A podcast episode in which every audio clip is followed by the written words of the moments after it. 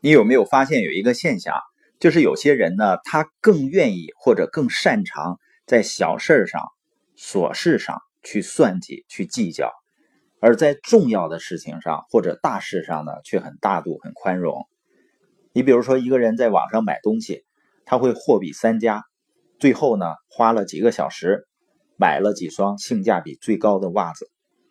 而在一些真正重要的事情上，你比如说投资决策或者生意选择上，却不愿意深入的思考探究，很盲目。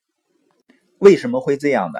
因为每个人的注意力总量是有限的，消耗在琐事上的注意力多了，那用在大事上、重要的事上、跟目标有关系事情上呢，精力就会很少了。而且一个人他在琐事上投入的时间越多，就相当于在这方面练习很多，每天都在刻意练习关注琐事，所以就习惯了或者更乐于在琐事上花功夫花时间。相对来说呢，能用在重要的事情上，时间就会很少。这也就是为什么很多人效率很低的原因。所以为了提高效率，我们就要训练自己对目标有承诺。而不是对一些琐碎的事情有承诺。你比如说订酒店，一般首要选择是位置。当位置选好以后呢，第二个选择就能马上把你要的酒店选出来。也就是说，你想要哪一类型的酒店，然后选评分最高的那个就可以了。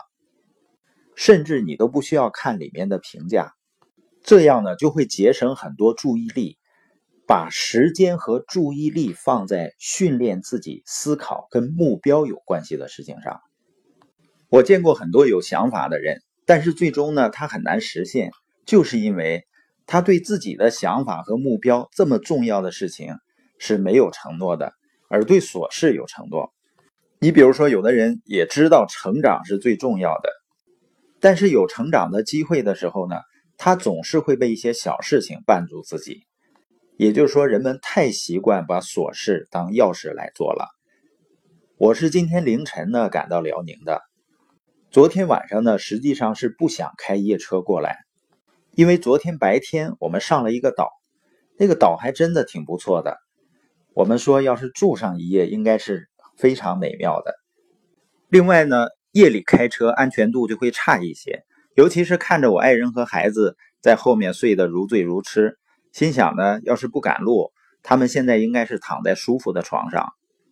但是呢，因为今天下午有书友交流会，如果我今天上午赶路的话，会担心呢迟到。因为开车呢，时间有的时候就不是很确定，所以呢，我对自己连夜赶路心里没有任何纠结，反而会有自豪感。就是呢，觉得自己还真的是对目标有承诺的人，在没有人要求的情况下。也不是必须要这么做的情况下，尤其是呢，还有一些做其他的事情对自己更有吸引力的情况下，我们呢会很自然的选择做最重要的事儿。所以呢，承诺啊也是训练的结果。我觉得最幸运的是呢，我能够在系统中被训练的对目标有承诺，而不是对琐事有承诺。